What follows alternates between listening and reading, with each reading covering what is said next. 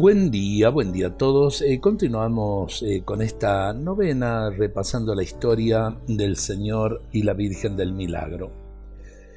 Pasaron 100 años del encuentro original del Señor y su pueblo.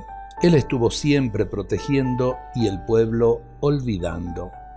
Como sucede en las cosas humanas, el entusiasmo primero se fue enfriando y el Cristo quedó abandonado completamente Quizá la simple oración de un alma sencilla que se acercaría compadecida a la sangrante efigie y nada más.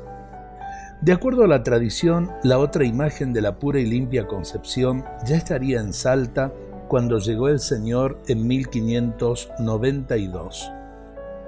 La misma era pertenencia de una familia ya asentada en estos solares.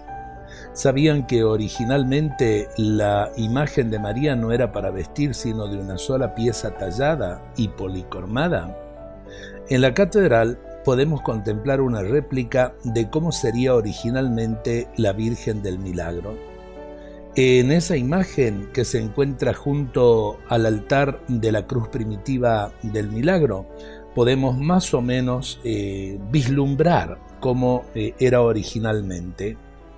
Esta familia celebraba la fiesta de la Natividad de la Virgen María, 8 de septiembre, llevando según costumbre la imagen de María a la iglesia matriz, la cual era colocada en una hornacina elevada cerca del sagrario. Providencialmente la imagen de la Virgen quedó en el templo unos días más, así lo quiso el Señor. Cuando comenzaron los terremotos del 13 de septiembre de 1692, la ciudad de Esteco, nudo geográfico y comercial, rica y olvidada de Dios, ubicada en la cercanía del río de las Piedras, antes de llegar a la actual ciudad de Metán, se hundió. Anegándose la zona en que se encontraba, Esteco quedó totalmente arruinada.